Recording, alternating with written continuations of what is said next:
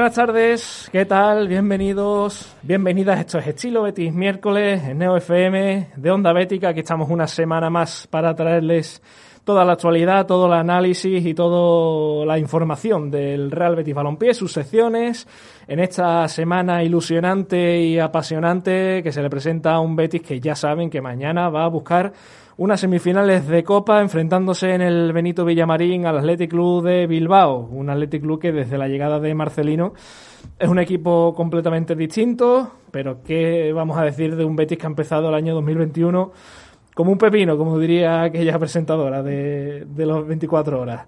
En una semana en la que el Betis, ya saben, llega de ganar al Club Atlético Sasuna por 1-0, aquel gol de Borja Iglesias, que ya lleva tres, eh, los últimos partidos. Y en un día de hoy en el que ha habido rueda de prensa de Pellegrini, ha habido convocatoria, todo lo normal que ocurre antes de un partido de, de un partido de fútbol. Y la noticia está en el regreso de Guido Rodríguez, que ha estado entrenando estos días, que ha entrado en la convocatoria casi de última hora y el que tendrá que esperar es Claudio Bravo, que pese a haber entrenado esta mañana con aparente normalidad, eh, va a tener que esperar una semanita más al menos, así lo ha dicho el técnico chileno, al igual que se espera el regreso tanto de Diego Lainez como de Mar Bartra, quizás para la semana que viene. Todo depende de cómo avancen uno y otro en sus respectivas dolencias. Semana también, lógicamente, de Liga, pues el Betis va a jugar dos partidos en apenas cinco días, cuatro días. El de mañana ante el Atlético de Bilbao en Copa. Y el domingo que recibe al Fútbol Club Barcelona a las 9, en la que será la jornada 21, toda una prueba de fuego para este Betis del año 2021, que a ver cómo, cómo se las gasta ante un rival ya de bastante entidad y bastante poderoso. Y la otra noticia de estos días, lógicamente, ya pensando en la próxima temporada, y es que el portero portugués Ruiz Silva se va a convertir en el primer fichaje del Betis para la temporada 2021-2022. Llega libre desde el Granada, que terminaba contrato el próximo mes de julio, y va a respetar el acuerdo que tenía con los verdiblancos, pese a tener muchos cantos de sirena, sobre todo de la Premier, y en estas últimas semanas. Así que golpe sobre la mesa de, de Antonio Cordón en la dirección deportiva. No estoy solo, estoy rodeado hoy bastante bien acompañado, pero ya saben que pueden comentar el programa con nosotros a través de Twitter, en arroba onda bética, ahí lanzaremos preguntas que nos gusta siempre que nos las contestéis y saber la opinión de todos los oyentes. Y también pueden ponerse en contacto con nosotros y seguirnos en Instagram, Facebook y por correo. Ahí estaremos eh, para lo que quieran, cualquier duda, cualquier consulta, cualquier eh, opinión. No estoy solo, como digo, rodeado de buena gente. A los que han llegado tarde les voy a saludar a los últimos por lo mismo. Fran Villegas, encantado de tenerte aquí en la mesa sentado. Muy buenas, muchas gracias por una invitación más y como siempre un placer estar aquí en Onda Bética en estilo Betis miércoles. Bernie Martínez, ¿qué tal? ¿Con la lengua fuera? Con la lengua fuera. Eh, aquí los, los, grumetillos de la mesa tenemos que de, depender de, de tu son y bueno, hemos llegado bueno, justo a tiempo y listos y preparados para este estilo Betis miércoles y, y, Pedro González. ¿Qué tal? ¿Cómo estamos? ¿Qué tal? Muy buenas, encantado de estar aquí una semanita más. Bueno, pues semana ilusionante la que se le presenta al Betis por delante. Después analizaremos tanto la victoria ante Osasuna como el partido de mañana ante el Atlético de Bilbao. Pero antes que nada, eh, Pedro, ¿qué te parece com si, como todas las semanas, no, nos cuentas los datos que dejó la victoria del Betis ante Osasuna el pasado lunes? Pues bueno, prácticamente únicamente tenemos noticias positivas, ¿no? La primera de ellas, el Betis asuma más victorias que en toda la temporada pasada. 13 esta temporada por 12 de la anterior con, con Rubi. También hay que decir que el Betis ha ganado mucho, pero también ha perdido bastante, porque solo ha empatado dos partidos. No era muy difícil, Fran, superar los números de Rubi, pero bueno, que para como estaba dándose incluso la temporada, había quienes decían que Pellegrini no iba a mejorar mucho al técnico catalán. Bueno, sí, tonterías han escuchado muchas, ¿no? He escuchado hablar de un World 2.0 y cosas así desde otras radios de la ciudad. Bueno, aquí somos serios y sabemos lo que suponía Manuel Pellegrini, el caché que tiene, el currículum que tiene y el palmarés. Y sí es cierto que el equipo empieza duditativo la temporada, que apenas se le ha reforzado, pero como comentas, este 2021 del Betis está siendo genial.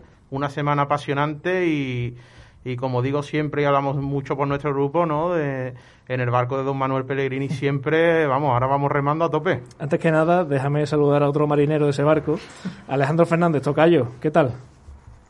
Bueno, yo, yo más que marinero, yo, me, yo soy un admirante de, del barco, ¿no? Yo el título de patrón no lo tengo, pero con don Manuel Pellegrini aquí me tenéis en primera línea de batalla, la verdad.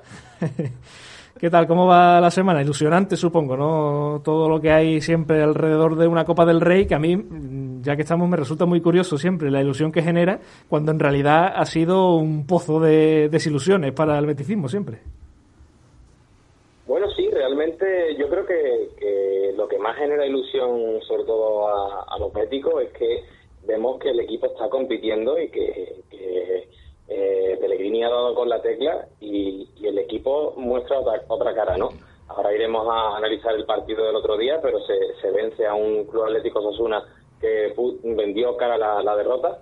Y, bueno, yo creo que lo que más nos ilusiona es que creo que todos vemos que hay bastantes posibilidades de pasar de, pasar de ronda, a pesar de que el rival, bueno, pues viene reforzado con, con la Supercopa ganada y con el nuevo entrenador Marcelino. Pues un poco en la línea de, de, lo que ha comentado antes Fran, ¿no? El Betty es cierto que empezó muy dubitativo, que empezaron con los que muy famosos por el y los famosos fantasmas del pasado. Hmm. Empezamos a achacarle ya cosas a Antonio Cordón, que la plantilla no se había reforzado, que había carencias, que no valía nadie. Y, yo creo que el gran acierto de Pellegrini ha estado en saber recuperar a, todos esos marineros, hablando de, ya, de, barcos, ¿no? Que, ¿Hoy vas al día de, barco? Hoy va el día de, la mar, de la mar serena. Y, ¡Ay, grumetillo! Y bueno, Pellegrini ha sabido rescatar del fondo del mar eh, a Lainez, eh, ha sabido enchufar y subir a Rodri, le ha dado la oportunidad a Paul. Y pues bueno, la, la, segunda de a bordo ha sido capaz de, poner las cosas sobre la mesa, de, dar un golpe en la mesa y de demostrar que el equipo está muy vivo y pese a que no ha habido refuerzo, eh, el Betis ha encontrado su punto y, es un equipo que ya sí compite y que, y que hay que tomárselo muy en serio.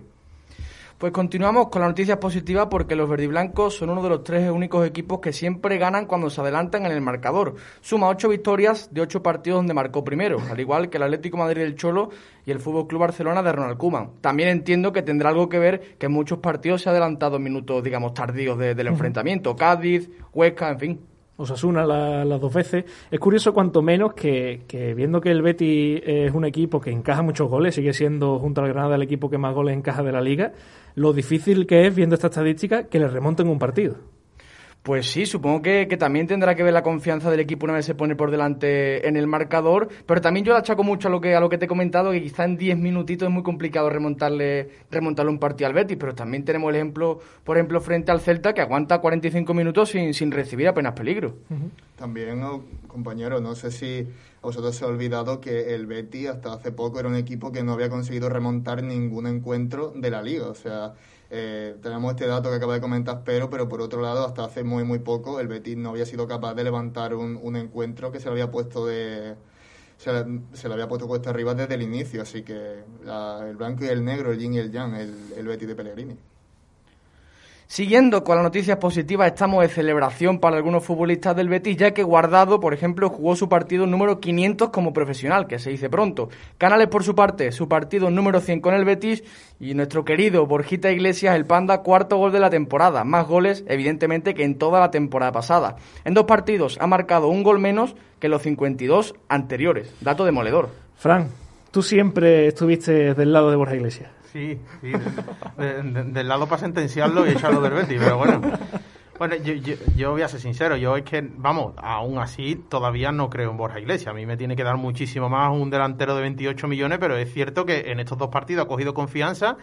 Me sorprendió mucho que no jugara titular el otro día contra Osasuna, un Osasuna que venía con muchas bajas y que no le diera esa confianza del delantero que ha marcado para tener minutos contra Sasuna. Aún así, le dio minutos en la segunda parte ante un partido que no sé si lo comentaremos después, bastante flojo de Loren con ese cabreo al salir del campo. Y bueno, pues marca otro gol con mucha clase, eh, a pase de tu admirado Tello y la verdad es que, bueno, eh, es lo que tiene que hacer. Ahora mismo no creo yo que esté callando bocas, como leo mucho por redes sociales. Lo que tienes que hacer es seguir marcando goles, entrar en la dinámica del equipo y si Manuel Pellegrini consigue eh, como también he leído, resucitarlo, ¿no? Como Borja Iglesias es resucitado, pues bienvenido sea y muy bien por él, muy bien por el Betty y por todos los aficionados. Y por mí primero, ¿no? Sí, hombre, por supuesto. Es que nadie de esta mesa creo que, no se vaya a alegrar cuando marque Borja Iglesias. Hombre, faltaría más. Oye, Berni, la semana pasada te escuché decir que, que sí, que muy bien Borja Iglesias con ese doblete ante la Real, pero cautela.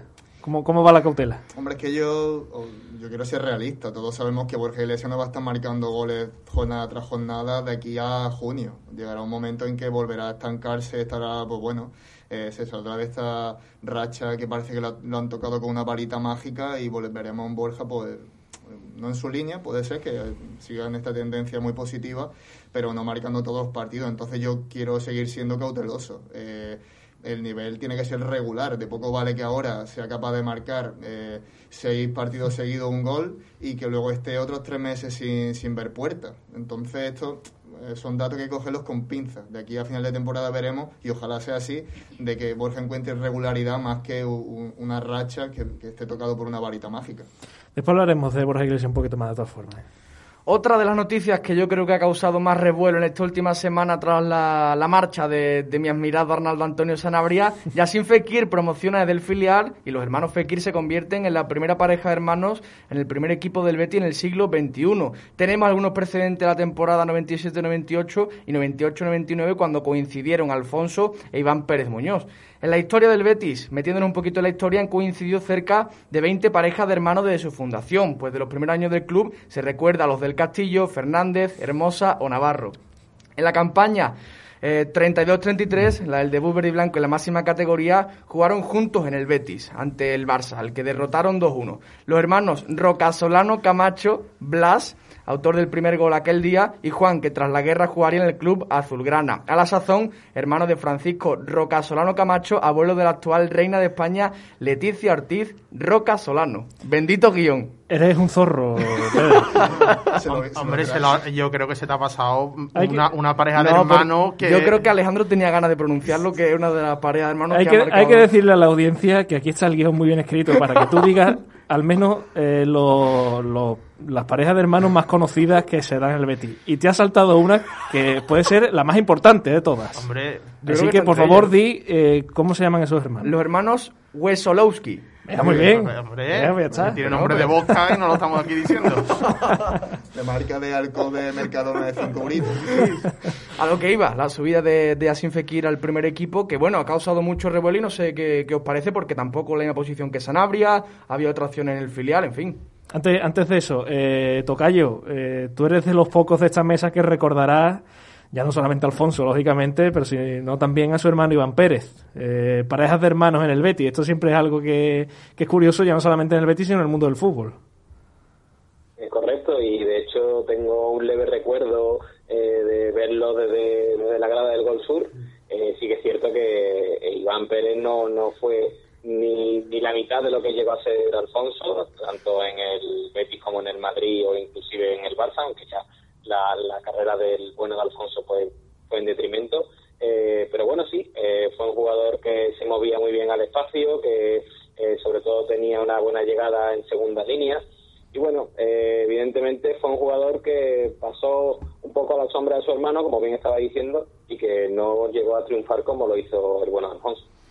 Lo bueno que es este hombre para calificar a los futbolistas. Iván Pérez era más malo. Yo que sí me acuerdo bien, que tengo 33 palos, me acuerdo de un partido en el Bernabéu ganando el Betty con Vicente Cantatore, que gana el Betty creo que es 0-1 algo así, un partidazo de Finidi, y sacan a Iván Pérez. Madre mía, qué futbolista. Vamos, el hermano era... El hermano era, el hermano era una estrella mundial. Claro, el hermano era una estrella mundial porque era un, un, futbolista que es un delantero que si no llegase por las lesiones y cuando llega al Barcelona que no tuvo la confianza precisamente de Serra Ferrer, era delantero, eh, era la pareja ideal de Raúl eh, González Blanco en la selección española. Recordamos aquel doblete que le mete a Yugoslavia, la antigua Yugoslavia que clasifica a España para la siguiente fase. Eh, no tenían nada que ver uno y el otro. Vamos, Iván Pérez fue, llegó aquí, espero que no sea lo mismo que sin Fekir, pero bueno. Si nos está escuchando Iván Pérez, un, abrazo enorme. ¿eh? un abrazo, Iván. bueno, pues eh, dejamos a un lado los datos post partido. Pedro, muchas gracias por, por estos datos como siempre y vamos a analizar rápidamente, eh, de aquí a son las 8 y 20, de aquí a las 8 y media, antes de meternos en la faena del partido de mañana, para analizar lo que fue la victoria del Betis ante Osasuna. Eh, Tocayo, me quedo contigo para, para preguntarte, eh, imagen apática del equipo, esos partidos que se ganan sin merecerlo, que, que, nos da mucho coraje cuando otros equipos lo hacen, pero que, que al fin y al cabo son tres puntos y sirven igual que cualquier otro. Sí, correcto. Eh, como se suele decir, estos son los, partidos que te hacen llegar a, los objetivos altos de la clasificación, ¿no? Está claro que, todo el mundo vio que Osasuna se mereció como mínimo el empate, eh, ya que Joel, Robles hizo tres intervenciones de mérito, muy a pesar de aquí el joven analista eh, de la mesa. y bueno, sí que es cierto que vimos a un Osasuna que se replegó bastante bien en el terreno de juego, sabía eh, cerrar las bandas con un continuo marcaje, eh, sobre todo, por ejemplo, de Oyer a Canales. Eh, también vimos muy desaparecido a Fekir y eso era porque siempre tenía un par de futbolistas rojillos encima cada vez que venía a recibir. Y bueno, evidentemente todo hubiese cambiado si el disparo de cabeza de Loren entra en vez de dar en el palo. Hubiésemos visto a un Osasuna bastante más abierto, algo que sí vimos en los minutos finales. Pero bueno, con el, con el pasar de los minutos la cosa parecía que se le estaba complicando al Betis y sin embargo Manuel Pellegrini hizo muy buena gestión de cambio, dio profundidad, sobre todo dio muchísimo dinamismo al centro del campo con la entrada de William Carballo y bueno, sobre todo también estamos viendo que el Pandas le ha cambiado la cara, tiene de nuevo eh, confianza en sí mismo, eh, refleja eh, su acción a la hora de definir cómo le hace la cuchara perfectamente al portero de Osasuna entonces yo creo que, sobre todo al espacio se mueve muy bien el, gallego y, bueno, eh, para, para felicidad nuestra pues hemos vuelto a, ganar, a ponernos ahí a, a dos puntos de, Europa y esperemos que, siga la buena dinámica. Bueno, yo estoy con, completamente con Ale, ¿no? Creo que, que al Betis le costó mucho también desde el ataque posicional, ¿no? Rodri Joaquín a, pie natural creo que no le vino nada bien al Betis, se pisaban con los laterales, al final el equipo por fuera no estaba consiguiendo generar superioridades, después para transitar muchas dificultades, Jonathan Caleri creo que bastante superior a, a Mandy y a Víctor Ruiz, y al final lo que, lo que comenta Ale, ¿no? Después Borja Iglesias pegado zarpazos, y cómo no, la importancia de, de Joel Robles en el partido, el MVP con diferencia, para mí el mejor partido de de Joel desde su llegada al, al, Villamarín, además te diría con cierta diferencia, ¿no? Porque salva al equipo en muchas ocasiones, salva al equipo cuando peor lo estaba pasando, mantiene yo creo que al equipo en el partido cuando peor estaba jugando, permite también a los de Pellegrini poder recomponerse, hacer algunos cambios para empezar a jugar mejor y al final pues Borja Iglesias le da, le da la victoria, pero creo que Joel prácticamente salva y mantiene al Betis en el partido para que después Borja, Borja lo finiquite. Es que ya hablando de Joel, eh, tú que lo has defenestrado muchas veces, sí, sí. Eh, sigues manteniendo que es el peor portero de la liga? Redoble de tambores. A día de hoy creo que Jaume Domenech está peor, pero aún así, aún así, creo que por cualidad yo el Roble lo que ha demostrado, yo lo que yo creo que ahora está en muy buena dinámica, está con muy buena confianza y está yo creo que a un nivel válido para ser suplente de, de Bravo, pero evidentemente en líneas generales y lo que le hemos visto, llevamos tres partidos, cuatro seguidos buenos de Joel, pero creo que el resto de la trayectoria canta un poco, honestamente. Hombre, como, como rezaba la portada de Onda Bética que, que sacamos el pasado martes, mm, muy bien Borja Iglesias por ese gol, pero a Joel lo que es de Joel. el, partido lo, el partido lo salva él porque hay que recordar que Osasuna tiene cuatro ocasiones que en cualquier otro partido, en cualquier otro momento, van las cuatro dentro y hubiera sido perfectamente el típico partido en el que Osasuna, jugando andando y sin llegar, se planta con un 3-0 en la primera parte, que es que podría haber pasado perfectamente. Dos balones a la espalda, dos que se come Emerson, otro man de ahí que no sabe qué es lo que hace, y muy bien Joel Robles saliendo cuando tiene que salir y tapando y evitando tres goles que eran cantados y que, y que es lo que te he dicho, mantienen al Betis en el partido que en cualquier otro momento 3-0 en la primera parte y a ver qué hace. Sí, pero yo no estoy de acuerdo con Joel que comenta después del partido que se ha sido injusto con él. Sinceramente, creo que a Joel se le ha dado caña cuando la ha merecido, porque creo que la ha merecido muchos tramos del año pasado y de este, y que ahora se le está reconociendo. Sí, pero, pero yo entiendo que cuando un futbolista eh, tiene que quitar las respuestas de su Twitter, Eso son falta de respeto. Ahí, no entramos, eso Bueno, son falta pues- de bueno, respeto. Pues a lo mejor eso es las críticas. No, eso ya es falta de respeto. Yo eso no lo entiendo como crítica. Crítica es lo que aquí hacemos en el programa, pero faltar el respeto a un futbolista ya. Claro, pero, pero es que eso pueden ser críticas también. Yo, falta, faltar respeto a un futbolista, yo entiendo que haya quitado respuestas por eso, Jaime, porque tú leías los comentarios y era una brutalidad los ataques personales hacia Joel. Entonces, ¿ha sido injusto o no se ha sido?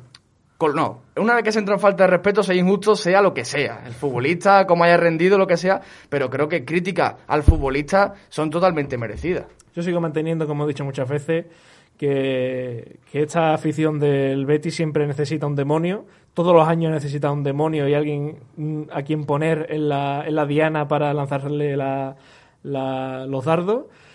Algunos años ha sido Jordi Figuera, otros años ha sido Nahuel, Sanabria. Sanabria y este año le tocaba yo el roble. Alejandro, ¿y tú no crees Pero- que todos los equipos tienen una diana todas las temporadas? O sea, a mí no se me ocurre un equipo Bueno, pues- de la liga que no haya un futbolista que los aficionados caigan sé. ya en, en el chiste con él y que sea sido a, a meter la gamba. Acuérdate Bastante tengo ya con lo del Betis como para saber si en el Valencia tienen alguna El diana. gran día que habí, te iba a decir yo.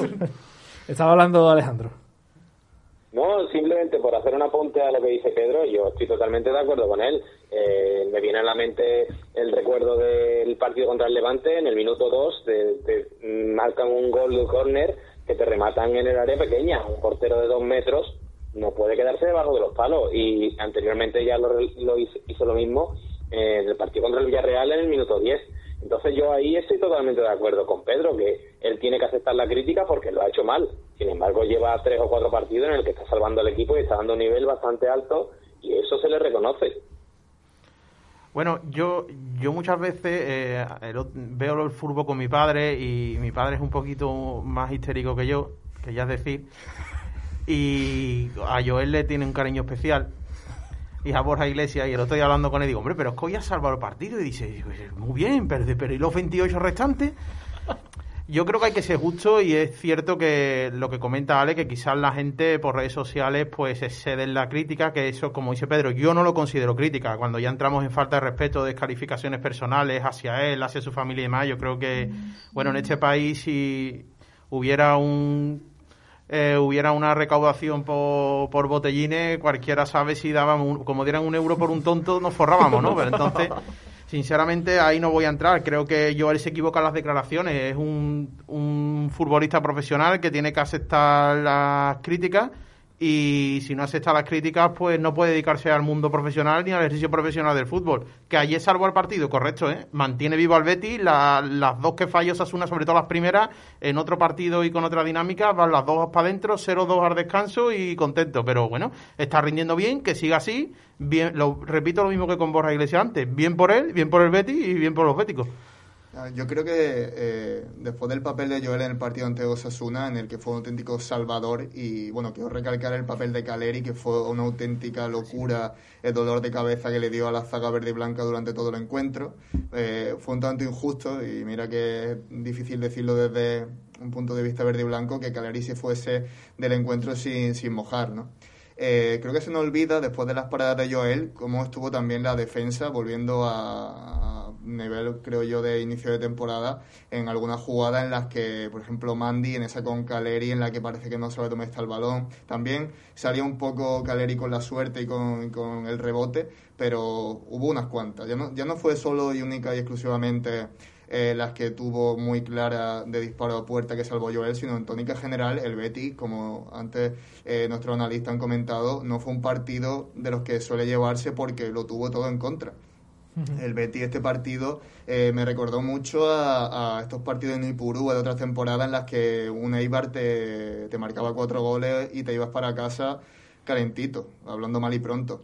Eh, algo parece que, que hay en el Liverpool ahora mismo que lo que se supone que siempre sale mal se le ha dado la, vuelta a la tortilla y parece que esa varita mágica no solo ha tocado a Borja Iglesias, sino al equipo en general. Salió vivo de un partido so- sostenido totalmente por Joel Robles que dio ese, ese, ese tiempo para que el Betis pudiese respirar y finalmente eh, ganar el partido.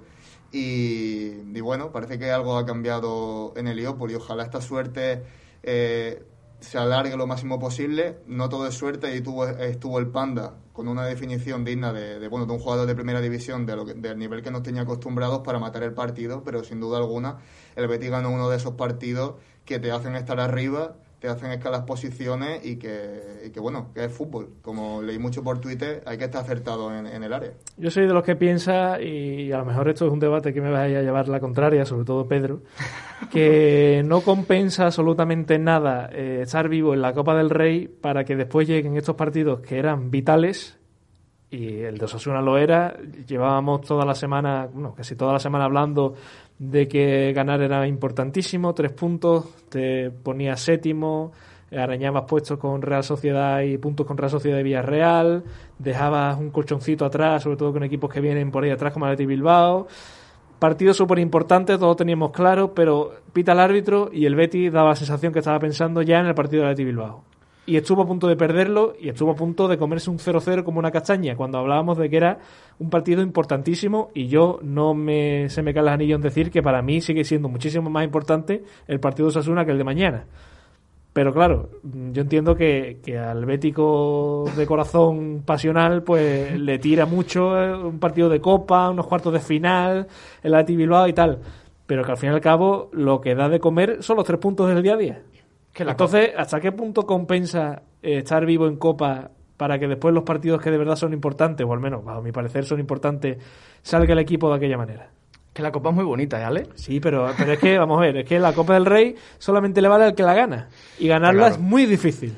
Pero también tiene que... El que no la gana no le sirve para nada la Copa del Rey. Pero para ganarla tienes que hacer algo también. Pero espérate, yo, yo estoy de acuerdo contigo en que, en que no te merece la pena. O sea, el otro día pierdes frente a Osasuna, te plantas mañana y tú estás pensando en que has perdido frente a Osasuna y los tres puntos. Estoy de acuerdo. Pero yo no creo que fuese... O sea, que el Betis fuese inferior por un tema de, de actitud o de apatía. Yo creo que fue por puro tema de rotación. Creo que al equipo...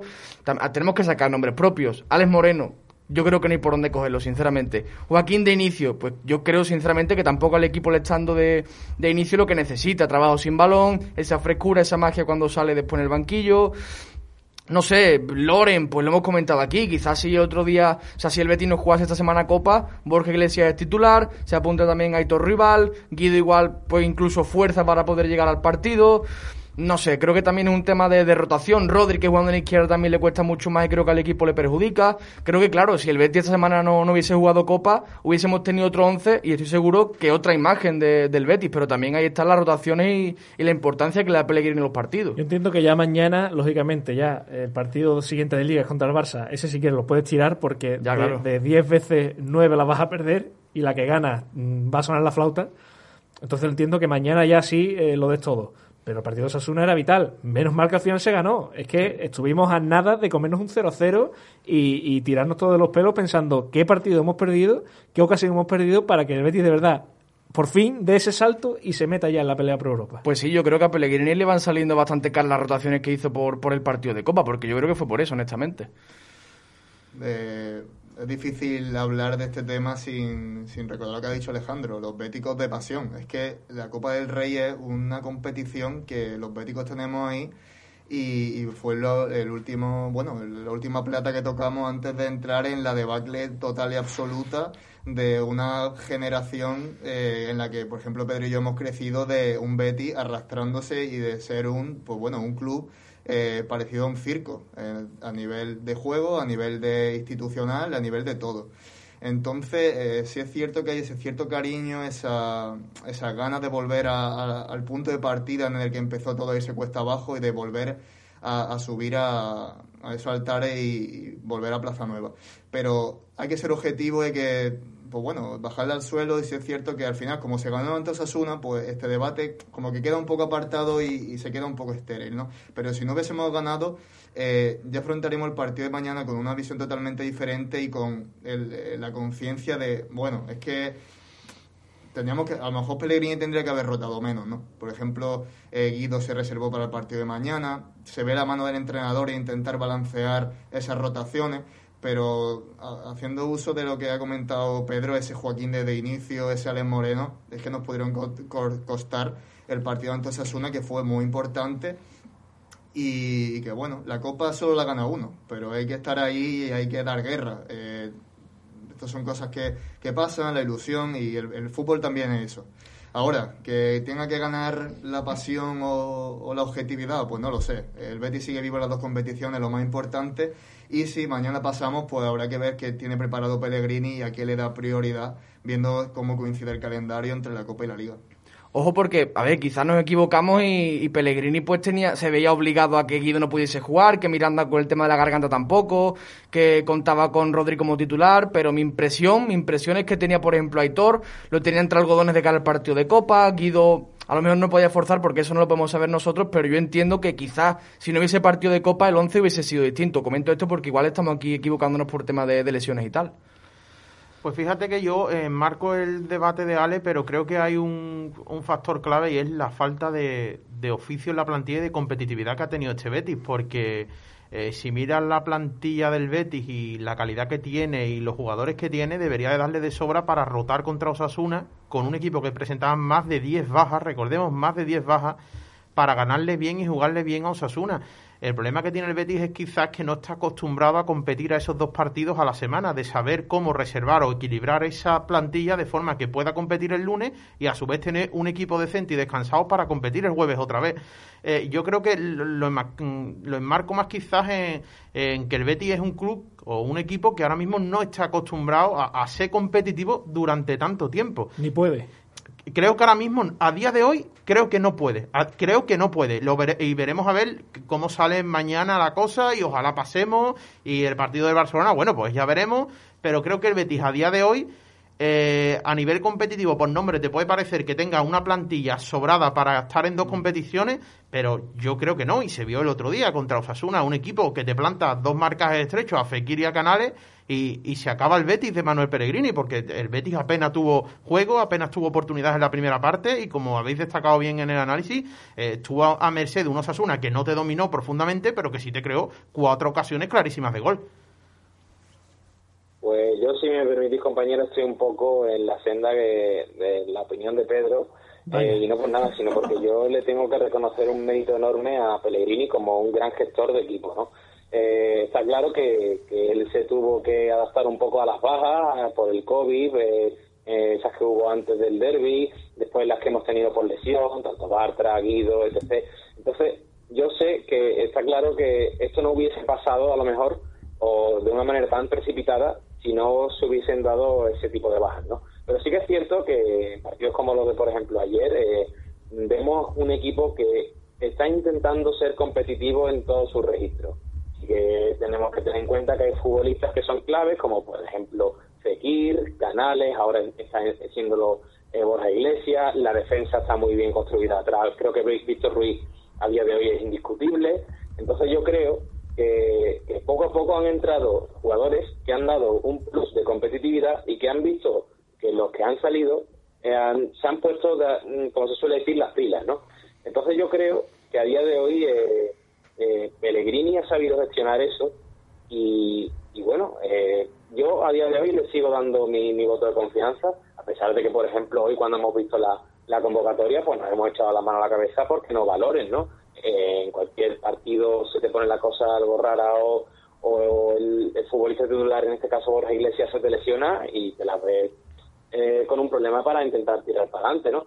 Entonces, bueno, a día de hoy mi voto de confianza lo tiene el chileno porque creo que se lo ha ganado.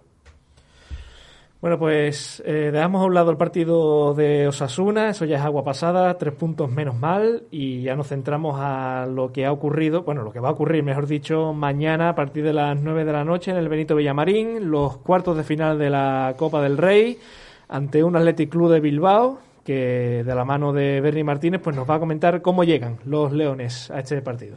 Pues sí, Alejandro, el Athletic Club de Bilbao, eh, un décimo en la tabla con 24 puntos y un bagaje de 7 victorias, 3 empates, 10 derrotas, 17 goles a favor y 23 goles en contra. Es el peor visitante de la liga con una victoria en 10 partidos. También el Athletic Club, dos victorias en liga en 2021, pero campeón de la Supercopa ganando a todo un Real Madrid y Fútbol Club Barcelona dos eliminatorias de Copa frente al Ibiza y al. Y pues bueno, el Betis será su primer rival, entre comillas, profesional en esta edición de, de la Copa del Rey. Desde la llegada de Marcelino García Toral, cinco victorias en siete partidos entre Liga, Supercopa y Copa. Sin duda un lavador de cara del Athletic Club total. Iñaki Williams y Muñain, eh, máximos goleadores con cuatro tantos. Y bueno, el Atlético no gana el Villamarín desde la 17-18, aunque a mí personalmente el Atlético es uno de estos equipos que siempre da la sensación de que, de que antes de que pite el árbitro el inicio ya, ya va eh, uno abajo. Último precedente en Copa, eh, temporada 13-14, octavos de final. Pasó el Athletic Club al ganar 2-0 en la vuelta tras el 1-0 a favor del Betis en Heliópolis. Hablando del colegiado, Hernández Hernández, el Betis suma dos partidos consecutivos ganando con el, con el colegiado, pero el bagaje en general en primera división sigue estando muy en contra. Nueve derrotas en 19 partidos en primera división. Pues así se va a presentar el Club de Bilbao. Viendo las estadísticas y viendo los datos, la verdad que es un poco raro, ¿no? Porque vemos que el Atleti de Marcelino está compitiendo muy bien, pero es que sigue siendo el peor visitante de la liga, que se dice pronto. Y en la bolita del sorteo, pues quiso que, el Betty jugara en casa esta eliminatoria. Y yo os hago una pregunta para empezar a hablar, y empiezo contigo, Pedro, si quieres.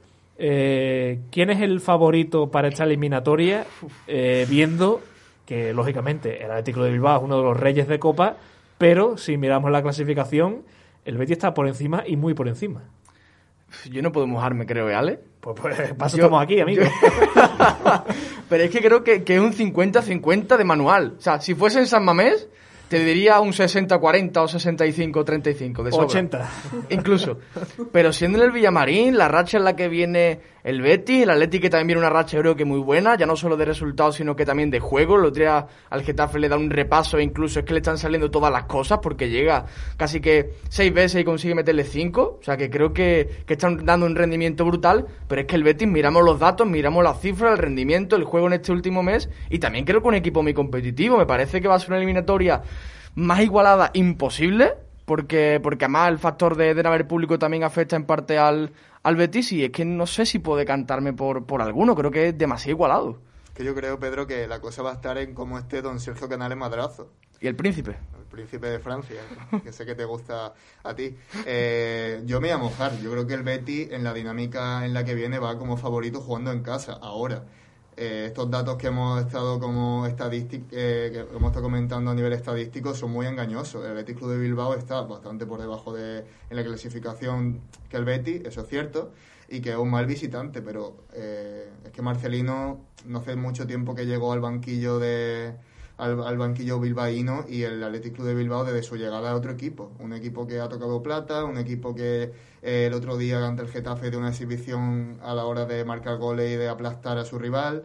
Un equipo muy competitivo y que sin lugar a dudas, pues, pues bueno, eh, no hace honor a, los números. Eh, que ahora mismo ostenta. Tal vez en algunas jornadas más iguale bastante más los números del Athletic Club con los del Betis y, y, viceversa. Pero bueno, para mí el Betis es favorito porque juega en casa y, pues, tampoco es favorito pero un 55-45 no, no, no vayáis a pensar que lo planto aquí como como eh, eterno favorito y, con diferencia pero el Betis creo que nos da razones a, este nivel y a este punto de la temporada como para que por una vez nos fiemos del club de que, maneja Pellegrini. Pues hemos a Berni. Ahora que, ahora que aquí hemos venido a mojarnos. Hombre. Ahora que comentabais lo de lo del Atlético y lo fuera de casa y el Betis en casa le va muy bien, no pierde el Betis en casa de aquel partido frente al Eibar el 30 de noviembre, o sea, en diciembre y en enero no ha perdido y tirando en memoria únicamente creo que ha perdido tres partidos en casa frente a Real Madrid, Real Sociedad y este que comentó frente al Eibar, no está mal. Sí, sí, pero es que ahora va a hablar eh, Fran Villegas. La dosis del negativismo. El negacionismo hecho con tertulio en Onda Betis. Sí, sí, de hecho estoy sin mascarilla aquí. No, no, que broma, es broma, broma. Por Dios, tengo mi FFP2 de esta reglamentaria. Eh, bueno, pues yo estoy un poco, como diría que el nervioso, ¿no? Por, por, ser, por ser elegante, ¿no? Pero la verdad es que no sé, es que a mí me parece que el cambio que le ha pegado Marcelino García Toral al Atleti Club de Bilbao, vi los dos partidos, tanto como el Real Madrid contra el Barcelona, vi el del Getafe, vi también el otro día en Liga contra el Barcelona. Es un equipo que compite muy bien, que eh, junta mucho las líneas, que creo que es un poco parecido al, al, no tanto al Valencia de Marcelino, porque no es tan contragolpeador, o al menos parece ahora mismo que no es tan contragolpeador pero creo que a una que tenga que te penalice aquí es un partido en casa, como se ponga por delante. Yo dudo, hombre, vuelve Guido. Quiero ser positivo, pero no creo que el Betis sea el favorito de, esta eliminatoria, sinceramente. Alejandro, eh, para ti, ¿quién es el favorito después de escuchar todas estas opiniones y sobre todo partiendo también de la base de que viene tu admirado Marcelino García Toral, al que hay que recordar, por cierto, que el Betis solamente le ha ganado una vez cuando entrenaba al Villarreal? Pues yo, como lo han llamado aquí por línea interna, veo la jugada de Bernaldo Alguacil y le sumo un 5% más. O sea, yo creo que el Betis está un 60-40 que pasa a la eliminatoria. Eh, dada la dinámica que tiene el Betis actualmente, ya lo ha leído eh, Pedro, los datos, eh, y yo creo que últimamente el Betis está siendo muy inteligente en los partidos porque lo está haciendo muy largos, algo que estamos viendo que cuando Pellegrini hace cambio le da un plus al equipo y hace que el Betis salga reforzado con respecto a sus rivales. Sí que es cierto que, Marcelino propone siempre un, un juego bastante eh, equilibrado, muy, con una defensa en bloque, eh, realizando constantes desmarques, eh, ayudas en defensa. Y yo creo que, evidentemente, como bien ha, apuntado Frank, no es el, el, el Valencia de Marcelino, porque el Valencia sí que es cierto que en dos pases se plantaba en el área o inclusive tenía futbolistas que podían disparar desde fuera. Yo veo a este equipo un poquito más rocoso, eh, con juego aéreo muy peligroso y sobre todo eh, intentar no darle metros a Iñaki Williams. Entonces yo creo que evidentemente, y fuera broma, eh, va a ser un partido muy disputado, a, cara de perro, como se suele llamar, pero si el Betis lo hace largo, yo creo que, que podemos tener bastantes posibilidades, simplemente porque el Betis, como vimos el otro día, pues tiene un factor eh, en el banquillo de calidad, de, gente que salga fresca en ese sentido. Ya vimos a Pello como eh, hizo muy buena jugada el otro día. Joaquín en la Copa yo creo que, fue determinante. Entonces yo apostaría porque eh, la dinámica va a seguir eh, empujando a, a, los jugadores del Betis y vamos a pasar la eliminatoria. Tenemos algunas preguntas eh, que nos han dejado nuestros seguidores en Twitter esta tarde eh, y además nos sirven para hablar un poco de, esta noticia del día de hoy al conocer la convocatoria. Y te la pregunto a ti, Pedro, si quieres. Eh, nos pregunta arroba Cáliz Valdemoro, ¿por qué se ha quedado fuera Loren de la convocatoria? Pues tenemos que ser un poco piranoicos, ¿no? Porque explicación razonable para ir con un único delantero a, a la eliminatoria partido único pues no lo sé, evidentemente, además Pellegrini con Juanmi como delantero solamente ha contado frente, frente al Levante. Es cierto que el otro día parece que Loren se fue un poquito enfadado, tuvo algún, no sé si hizo una pelea en el vestuario, ahí no nos podemos meter, pero es que el otro día también se quedó fuera. Me extraña mucho porque, porque además por rotación tampoco creo que tenga mucho sentido, ¿no? Porque Iglesias va a partir como titular, ahí estaremos de acuerdo. Y Loren en el banquillo, pues no sé, es cierto que para Copa la convocatoria es de 20 y tienes que dejar a alguien fuera pero el segundo delantero que tienes en plantilla en vez de, por ejemplo, Juan Miguel, pues, pues no sé. A mí es que lo único que se me ocurre es que o sea una decisión técnica después de cómo salió Loren de que se fue directo a los vestuarios o que eh, Pellegrini considere que con el nivel que está teniendo Loren de, no va a ser una opción desde el banquillo para enfrentarse a un club como, como, como el Athletic Club de Bilbao. Si ve mejor a Juan que a Loren, ya decir, ¿eh? Ya decir, ¿no? Hombre, el, partidito de Loren el otro día... Bueno, eh, mi, opinión ya la sabéis, o sea... pero aún así es el único delantero de ese perfil para... Sí, ya, pero, no sé. pero yo entiendo, o sea, yo entiendo que haya mucha gente que diga, sí, pero es que Loren está muy participativo, ha venido a bajarla, a, recuperar la presión y tal.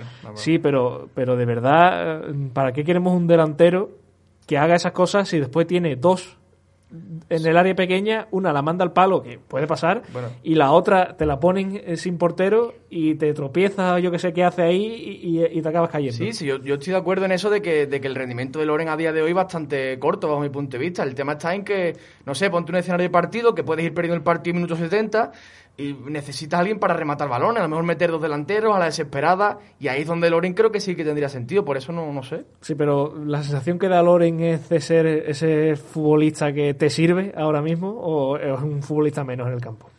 Uf, tampoco te la daba Borja Iglesias hace dos partidos, ¿eh? que ahora hablamos de Borja Iglesias maravilla, pero que cuando sale contra la Real Sociedad decimos adiós, ya, ya estamos eliminados. se han cambiado las tornas en ese sentido. ¿eh? Como hablemos de Juan Millán. Y sobre todo, ya no solamente por los goles, sino por las sensaciones. El otro día Borja Iglesias entra al campo y los dos primeros balones que toca, uno es para irse haciendo una ruleta de un defensa, otro, otro le hace la, croqueta. O sea, eh, está ahora mismo con la confianza por las nubes. La cabecita, amigo, que es tan importante en esto del fútbol. Y Loren es todo lo contrario, balón que toca, balón que pierde.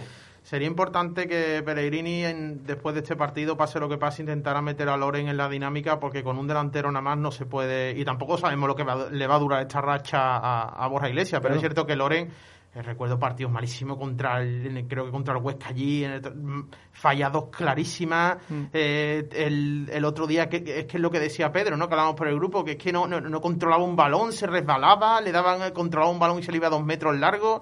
Es que el partidito fue espantoso, pero bueno, supongo que si el bueno de Manuel Pellegrini ha considerado que tiene pólvora en la plantilla sin convocar a Loren, pues confiemos, lo mismo mañana marca Juanmi nos cae a la boca aquí y nos compramos un cupón al día siguiente. Que esto cambia en, dos jornadas, eh, ha cambiado totalmente las tornas. Borja Iglesias ahora es nuestro héroe y Loren es un poco el, antihéroe en esta situación en la que estamos viviendo. Sí es cierto, yo estoy muy de acuerdo con Fran ahí en que eh, Pellegrini ha demostrado saber enchufar también a los suplentes, a los que no tienen tantos minutos y sumarlo a la causa y tenemos la viva imagen de Lainez, que en su mejor momento, desgraciadamente, ha sido, se ha contagiado por COVID va a estar de baja dos semanitas, pero yo creo que Pellegrini, eh, si lo está dejando fuera, tal, yo creo que tiene totalmente ideado cómo intentar recuperarlo. Yo confío en la mano de Pellegrini para volver a subir al barco a Lore en cuestión goleadora. Y un último apunte, eh, cuando Borja Iglesias no marcaba goles, estaba mal, pues también se le defendía de, no, es que ha controlado balones, es que ha jugado bien, ha presionado bien ha hecho lo que tenía que hacer, el trabajo sucio. Es que eh, los delanteros viven del gol y Loren eh, lleva una racha bastante mala y yo creo que también, igual que se le da un palo a Joel, se le da un palo a Alex Moreno, se le da un palo a Víctor Ruiz, pues Loren, por mucho que sea canterano y sea muy bético, que yo no lo pongo en duda, cuando las cosas lo hace mal, tiene que caerle también eh, un poco el peso de la ley. Tocayo, la segunda y última pregunta que tenemos aquí apuntada va para ti. Nos la hace arroba as blanco. Eh, ¿Creéis que Tello aporta más como revulsivo que saliendo de titular? Gracias.